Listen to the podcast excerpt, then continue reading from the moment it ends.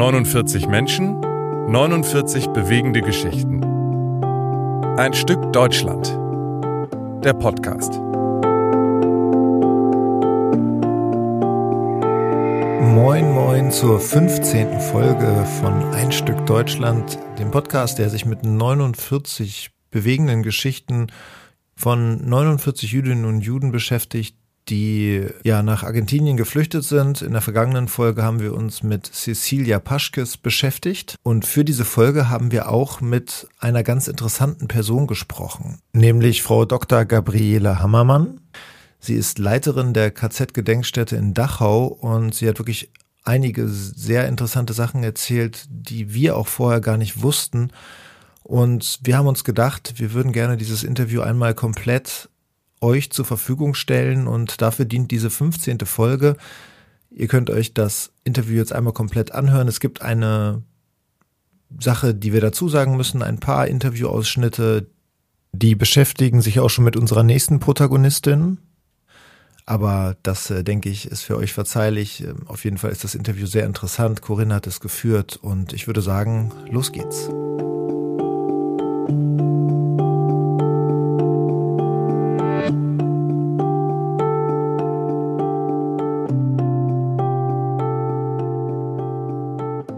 Genau, und um das nochmal ganz kurz zu klären, aus den Gesprächen, die ich damals 2004 geführt habe, ergeben sich natürlich unheimlich viele Themen, weil alle, die ich befragt habe, sehr viel erlebt haben und unglaublich viele ähm, Hinweise auf natürlich historisch insgesamt interessante äh, Aspekte gibt. Und äh, bei der Frau Cecilie Paschkes und bei Bärbel Oppenheimer spielt bei beiden spielt Dachau eine Rolle, bei Frau Paschkes nur ganz am Rand und bei Oppenheimer deutlich ähm, stärker.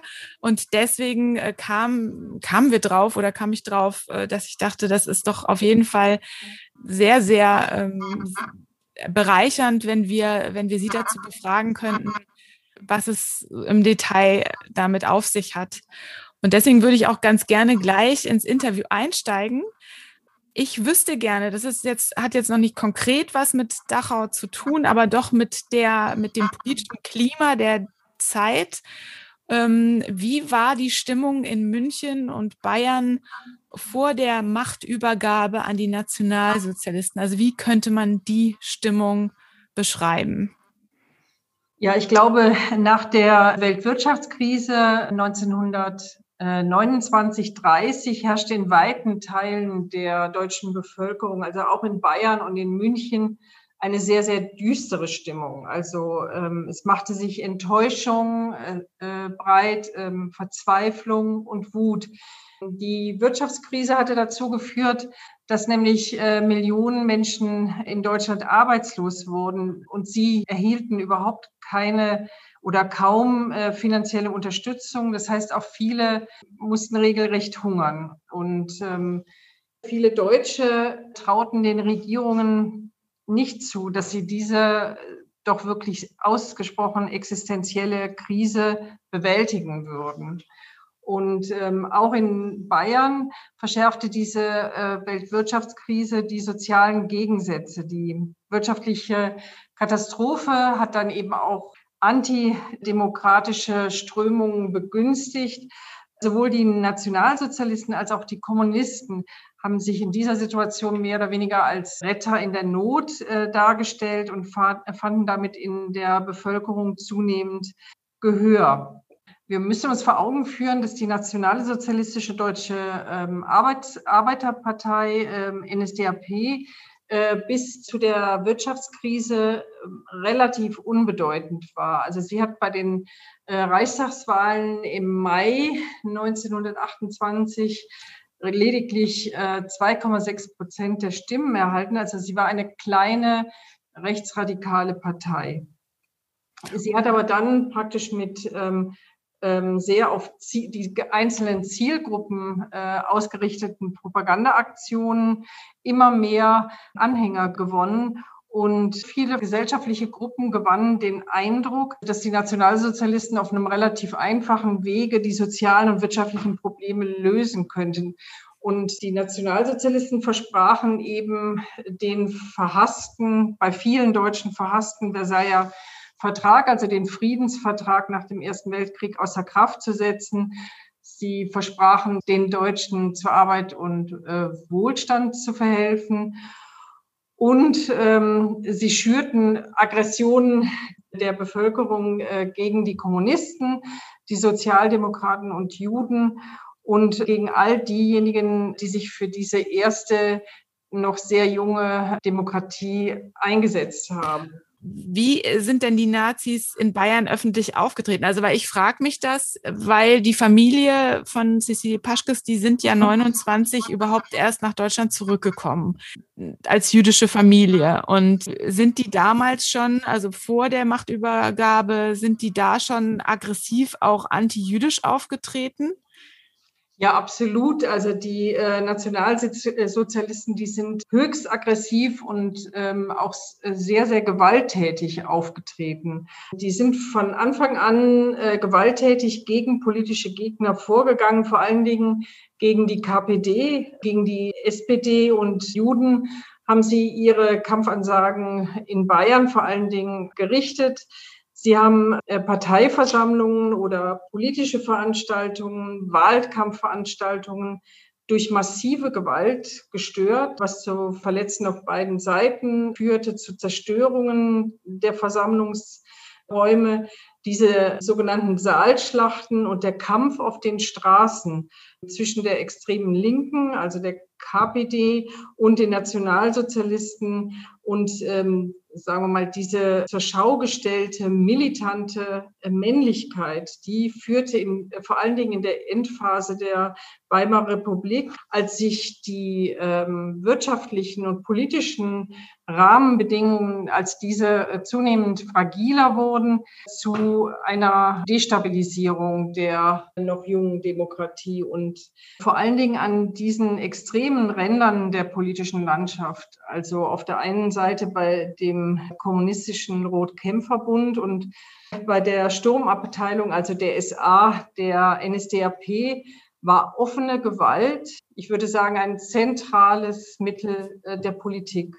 Und die äh, Notverordnungsregime unter den Kanzlern Brüning und Papen, die Weltwirtschaftskrise und die Wahlerfolge der NSDAP, die haben auch in Bayern eben äh, zu einer ganz wichtigen Grundlage dieses Straßenterrors geführt.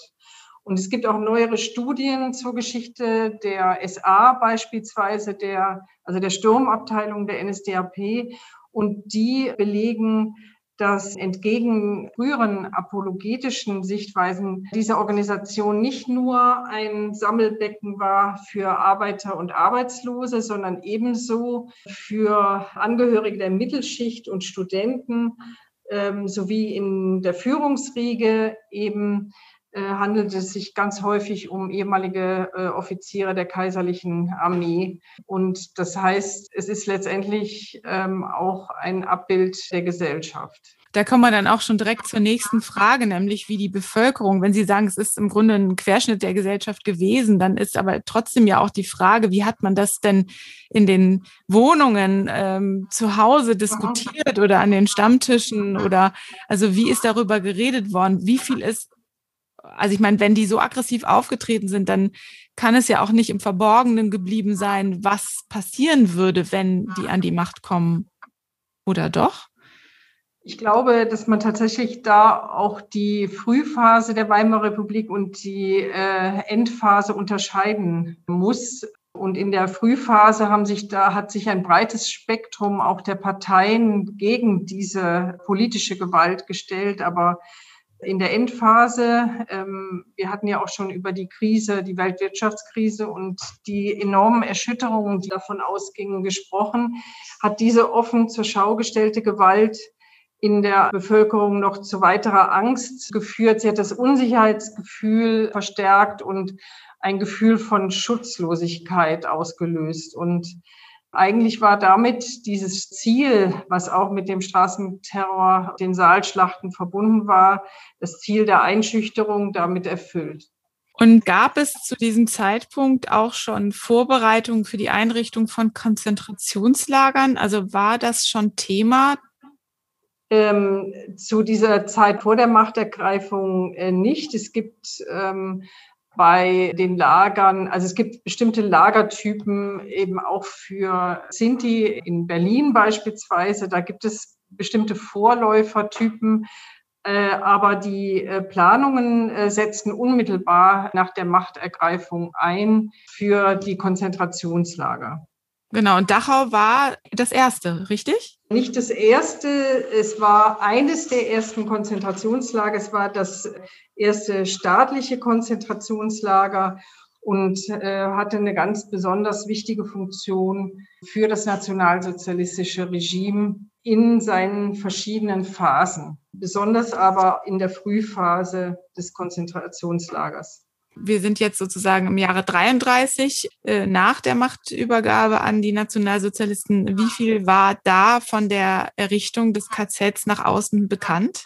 Die Deutschen haben ja nach dem Krieg gesagt, sie hätten nichts gewusst, sie seien Opfer des nationalsozialistischen Regimes gewesen, sie hätten Widerstand geleistet. Das waren aber eher Argumente der Schuldentlastung, die man überall in Deutschland zu hören bekam. Vor allen Dingen in der unmittelbaren Nachkriegszeit, in den 1950er Jahren. Fakt ist, dass viele Einwohner die Einrichtung eines Konzentrationslagers in der Nähe ihrer Stadt begrüßt haben. In Dachau äh, gab es eben auch sehr, sehr schwierige soziale Verhältnisse. Es ist aber so, dass in Dachau dann in relativ kurzer Zeit sehr, sehr enge Verhältnisse zwischen Stadt und Lager entstehen. Insofern war in der Anfangszeit tatsächlich eine, eine, sehr, sehr enge Verbindung da. Das ändert sich ab 1935 etwa, wo das Lager zunehmend autark wird. Wir haben die Situation auch untersucht für ein Verbrechen, nämlich die Ermordung von 4000 sowjetischen Kriegsgefangenen in den Jahren 1941, 42. Und da ist sehr deutlich geworden, dass die Bevölkerung über dieses Verbrechen, über vielfältige Wege, das heißt den Weg zwischen Bahnhof und Lager beispielsweise Bescheid wusste.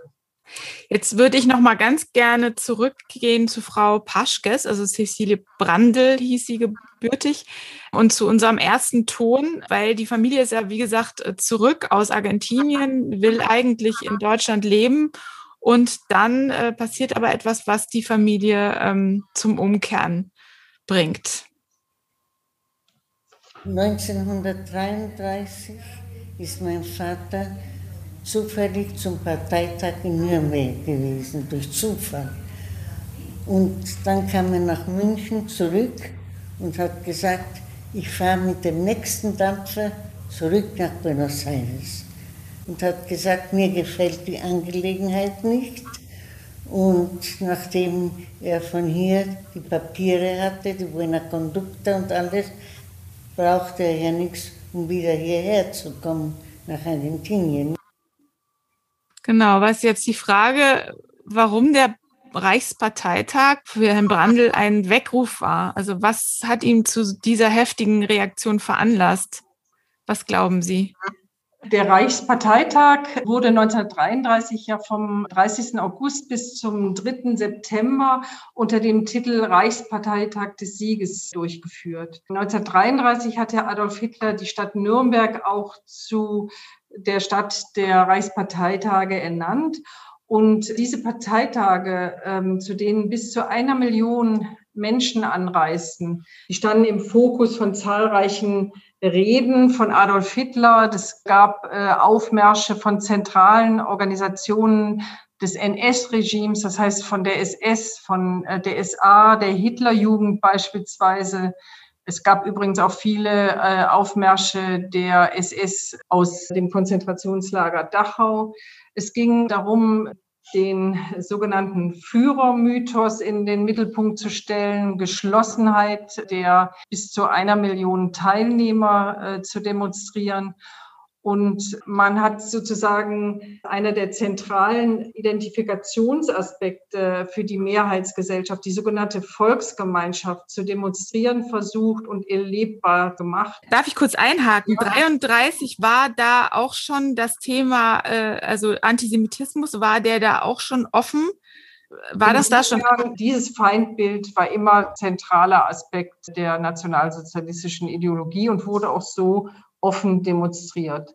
Also der äh, gegen Kommunisten, aber auch gegen äh, Juden äh, gerichtete Hass war für jeden sichtbar. Also die Unterstützung war 33 ja schon immens. Also ich meine, bei der Wahl waren es zwar keine 50 Prozent, soweit ich weiß, aber als die dann an der Macht waren, war die Unterstützung ja schon immens, oder? Mhm. Ja, die war immens und im Juli 32 haben 37,3 Prozent die Nationalsozialisten gewählt und somit wurde ja die NSDAP die stärkste Partei im Parlament. Also das war schon eine enorme Unterstützung. Jetzt ist die Familie Brandl recht schnell wieder ausgereist. Der Vater ja unmittelbar nach dem Reichsparteitag 1933 und die Familie, also die Mutter die Oma und die kleine Cecilie sind also gleich im August 34 schon nach Buenos Aires ausgewandert und dazu haben wir auch noch mal einen Ton. Schauen Sie, wie wir weg sind, da sind schon aus Dachau die versiegelten Särge rausgekommen. 33, 34. 34, ja.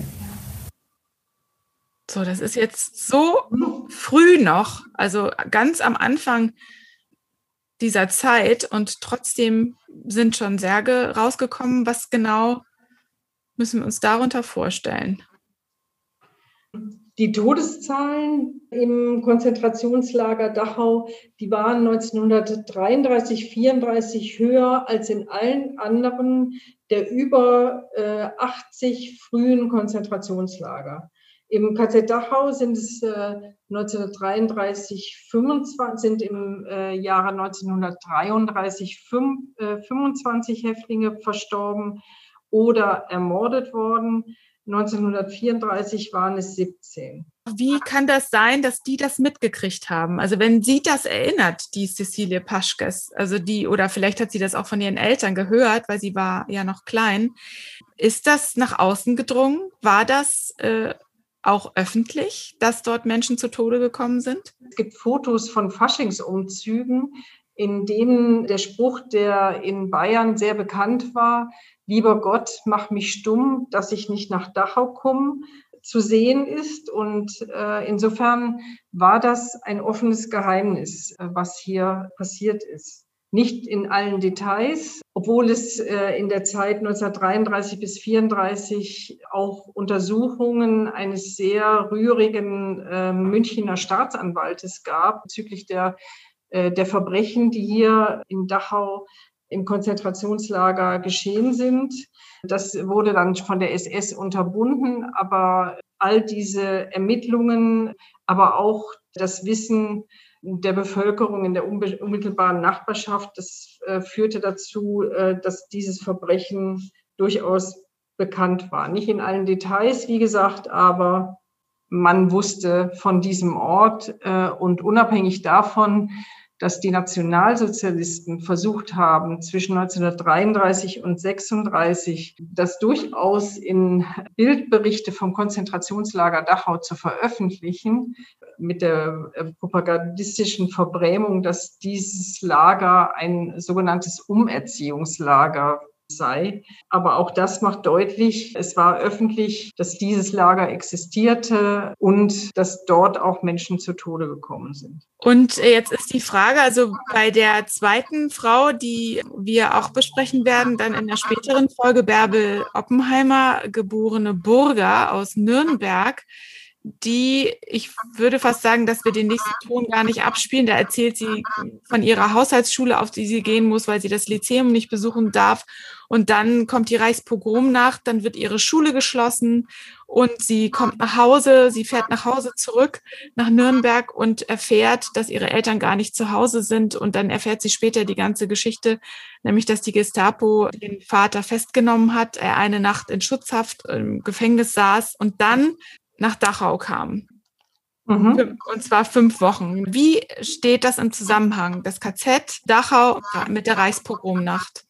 Nach den Novemberpogromen sind aus München und äh, Süddeutschland äh, und aus Wien ähm, über 11.000 jüdische Männer äh, nach Dachau gekommen, schon auf dem Weg stark misshandelt von den ähm, SS-Angehörigen, die die Transporte begleitet haben. Und diese Gewalt gegen die männliche jüdische Bevölkerung, die dazu diente, die Familien zur Ausreise zu zwingen und deren Vermögen ähm, abzupressen. Das stand im, im Fokus dieser furchtbaren fünf Wochen, die Sie beschreiben. Und jetzt hatte ich ja im Vorfeld äh, bei Ihrer Kollegin von der Presseabteilung nachgefragt, ob sie vielleicht etwas rausfinden kann, weil ich habe nur den Nachnamen äh, gehabt von Bärbel ähm, Burgers Vater. Äh, haben Sie ihn finden können? Könnten Sie da was zu ähm, sagen? Ja, da müsste ich jetzt äh, äh nochmal in ein anderes Programm kurz reingehen. Da müssten Sie jetzt gerade warten. Okay. Moment. Aber ich bin schon soweit. Ja, also es, es, es, handelte sich eben um Heinrich Burger, 18.02.1890, Geburtsort. Äh, also wir haben praktisch seinen Eintrag in der Häftlingsdatenbank finden können. Geburtsort Sulzburg in der Oberpfalz, Wohnort in Nürnberg, äh, Beruf Kaufmann, Familienstand verheiratet, Konfession israelitisch. Dann Zugang war äh, 11.11.1938 und am 12.12.1938 wurde er entlassen. Das ist ähm, toll, dass Sie was gefunden haben, weil ich habe natürlich in den Interviews manchmal gar nicht dann solche Details nachgefragt. Und das ist aber, das wird er, ich denke mal, das wird er sicher sein, weil sie auch das beschreibt, ja. dass er einen Tag noch in Haft in Nürnberg saß und dann nach Dachau gekommen ist, Aha. fünf Wochen in Dachau war. Und jetzt würde ich gerne, Carsten, dass du mal den nächsten Ton abspielst, den Vierer, 405. Da habe ich ein Tagebuch von meinem Vater, wo er schreibt, wie das war. Er selbst war ziemlich äh, jung noch, 48 und gelenkig und so weiter, aber für ältere Leute war es schlimm, es sind ja auch welche gestorben dort. Und wenn man gefragt hat, wann kommen wir raus, hat der Oberste gesagt, frag nicht so dumm. Und wenn er schlecht gelaunt war, hat er ihm eine Ohrfeige gegeben. Oder wenn er gut gelaunt war, hat er gesagt, wenn er das nächste Mal hierher kommt, haut ab, haut ab. Wenn er das nächste Mal hierher kommt, kommt er nicht mehr raus. Der wusste schon, dass dann kein keine Bleibe mehr ist. Und ich finde, wir haben trotz dieser schrecklichen Tage um den 10. November herum, war es ein Glück, dass der 10. November kam, sonst wären wir nicht raus. Und dann wären wir nicht mehr rausgekommen. Ab 1. September 39 war der Krieg. Also dann haben wir natürlich sofort jeden Abend gewartet, dass mein Vater wieder kommt, vom, vom Bahnhof gegangen. Es kamen immer zwei, drei Bekannte mit. Na, er kommt schon, er wird die Woche noch kommen. Fünf Wochen waren es im Ganzen. Inzwischen mussten wir unsere Wohnung räumen, wo wir immer gewohnt haben. Und mussten sehen, wo wir unterkommen. Meine Mutter, meine Schwester und ich. Meine Schwester war in Berlin auf einer Zuschneideschule. Sie wollte Schneiderin werden. Wurde auch nach Hause geschickt, es war auch ein jüdisches Unternehmen. Und wo gehen wir hin? Mein Großvater hatte ein Mietshaus in der Bahnhofstraße in Nürnberg aber die Wohnungen waren alle besetzt. Und dann haben wir, hat man uns als, als Gäste, sagen wir mal, zwei Zimmer angeboten. In den zwei Zimmern haben wir geschlafen, wir waren vier Personen dann, haben gekocht, das Bad zusammen benutzt mit den anderen, die Küche zusammen benutzt mit den anderen auch. Und da wusste man schon, man muss raus. Entspricht diese Beschreibung von der Art und Weise, wie die Häftlinge, wie denen begegnet wurde, dem, was Sie auch aus anderen Erzählungen wissen? Ja, das äh, ist in der Tat ähnlich zu dem, was wir aus anderen Erzählungen kennen. Wir wissen ja auch, dass im Mai, Juni 1938 bereits 1600 Personen, die, äh, ich hatte es ja schon gesagt, überwiegend aus Wien in das KZ Dachau gebracht worden sind und im September 38 dann nochmal etwa 2400 äh, jüdische Häftlinge aus dem KZ Dachau in das KZ Buchenwald verlegt worden sind und dann eben bei dem äh, Novemberpogrom 11.000 Juden aus Deutschland und äh, Österreich in das KZ Dachau deportiert worden sind. Und wir wissen, dass etwa 250 von ihnen in Dachau aufgrund der furchtbaren Lebensbedingungen ums Leben kamen.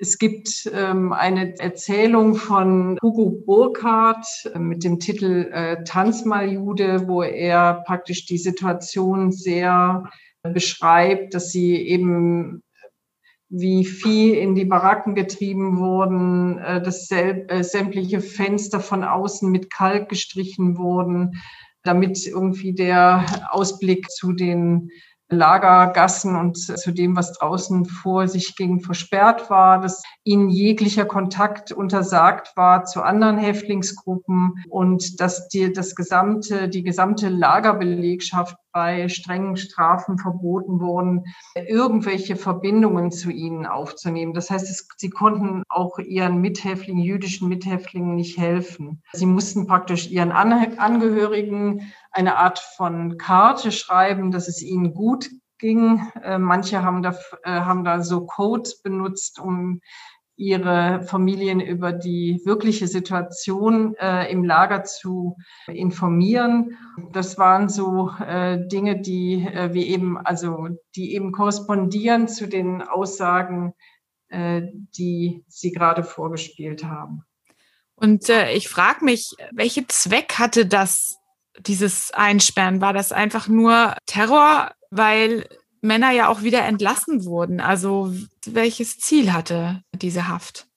In erster Linie, um die äh, jüdischen Bürger zur Ausreise zu zwingen und ihnen letztendlich das Vermögen äh, abzupressen und äh, letztendlich auch die Bevölkerung zu terrorisieren und auf weiteres einzustimmen, also die jüdische Bevölkerung. Jetzt ist es ja so, dass die Familie Burger und auch Familie Paschkes, die sind ja rechtzeitig dann raus. Also der Vater ist ja zurück dann nach Nürnberg und dann sind sie auch relativ schnell ausgewandert. Aber viele, also das KZ hat ja nun noch sehr lange existiert. Was ist so die Bilanz dieser Terrorzeit für das KZ Dachau? Also das KZ Dachau wurde ja am 22. März eröffnet und zwar auf dem Areal einer stillgelegten Pulver- und Munitionsfabrik. Es bestand, äh, wie Sie wissen, als einziges Lager während der gesamten zwölf Jahre der nationalsozialistischen Herrschaft. Und es war das erste staatliche Konzentrationslager in Bayern und gehörte reichsweit zu den sogenannten frühen Konzentrationslagern. Wir haben gehört, das wurde sechs Wochen nach der Machtübernahme der Nationalsozialisten ist es entstanden. Und auf der äh, Grundlage der sogenannten Reichstagsbrandverordnung nach dem Brand äh, am Reichstag Ende, Ende Februar diese Reichstagsbrandverordnung hat ja äh, wesentliche Grundrechte außer Kraft gesetzt und dazu gehört auch die sogenannte Schutzhaft. Also die äh, Schutzhaft war eine Maßnahme zur Unterdrückung und systematischen Verfolgung der ähm, politischen Gegner. Das waren, äh, und zwar ähm, äh, waren die Verhaftungsorgane Anfang in Bayern die bayerische politische Polizei. Später war es auch die Gestapo, also die geheime äh, Staatspolizei. Und äh, die ersten Opfer des äh, Konzentrationslagers Dachau waren deutsche Kommunisten. Ähm, es waren Sozialdemokraten, Sozialisten, Gewerkschaftler äh, sowie Mitglieder der Bayerischen Volkspartei. Und Ziel war es, die politische Opposition auszuschalten und sie in einem rechtsfreien Raum zu isolieren. Und als die SS im April, am 11. April, die Leitung des KZ Dachau übernahm, begann der Terror äh, für die Häftlinge. Es handelte sich vor allen Dingen um kommunistische Häftlinge, aber auch um Sozialdemokraten, die in der Weimarer Republik wichtige politische Funktionen bekleidet hatten. Und wie viele, wie viele Menschen sind insgesamt in diesen zwölf Jahren dort inhaftiert gewesen und ums Leben gekommen? Insgesamt sind, ähm, ich wollte vielleicht auch noch mal mich beziehen auf die Frühphase des Konzentrationslagers. Da hat nämlich gerade unter dem zweiten Kommandanten des Konzentrationslagers Theodor Eicke Dachau eine ganz wichtige Funktion übernommen, nämlich als Modell für die anderen Konzentrationslager. Dieses Modell ähm, äußerte sich in verschiedenen Aspekten. Auf der einen Seite ging es da um eine gewisse eine äh, spezielle äh, Disziplinar- und Strafordnung, die später auf alle Konzentrationslager übertragen wurde, dann eine bestimmte Verwaltungsstruktur, die Sie dann später auch in allen Konzentrationslagern finden und die Entscheidung, die SS, also die Schutzstaffel in unmittelbarer äh, Nähe zu den Feinden hinter dem Draht, so hat es der zweite Kommandant Eike genannt, auszubilden. Und äh, dieses Dachauer äh, Modell ist dann eben auch richtungsweisend für die äh, Neuerrichtung und Erweiterung äh, der Konzentrationslager ab Mitte der 1930er Jahre. Jetzt habe ich Ihre Frage. Genau, wir müssen leider zum Ende kommen, weil wir ja immer nur eine ganze Stunde haben pro, äh, ja. pro Person sozusagen. Und ähm, ja, meine abschließende Frage war eigentlich, wie viele Menschen dort interniert waren und wie viele dort ums Leben gekommen sind. Insgesamt waren im Konzentrationslager Dachau 200.000 Menschen gefangen gehalten von 1933 bis 1945 und 43.000 von ihnen sind dort ermordet worden, verhungert oder auf sonstige Art und Weise verstorben. Also auch hingerichtet worden, sicherlich. Ja. Ne? Genau. Ich hatte ja und schon von den äh, 4000 sowjetischen Kriegsgefangenen äh, gesprochen, die 1941, 42 hier ermordet worden sind, äh, erschossen worden sind in der Nähe ja. des Konzentrationslagers Dachau. Ähm, wissen Sie, wie viele jüdische Häftlinge insgesamt da gewesen sind? Etwa ein Viertel der etwa 200.000 Häftlinge des Konzentrationslagers Dachau waren Juden. Vor allen Dingen in den letzten zwei Jahren des Krieges sind vornehmlich über Auschwitz äh, sehr viele Häftlinge in die Außenlager des Konzentrationslagers Dachau deportiert worden, vornehmlich nach Mühldorf und nach Kaufering. Und dort sind äh, mindestens 50 Prozent der Häftlinge ebenfalls ermordet äh, beziehungsweise zu Tode gekommen. Also kann man sagen, dass die beiden, die wir hier als Beispiel haben, zu den Glücklichen gehören, die die Wegrufe rechtzeitig erkannt haben. Ne?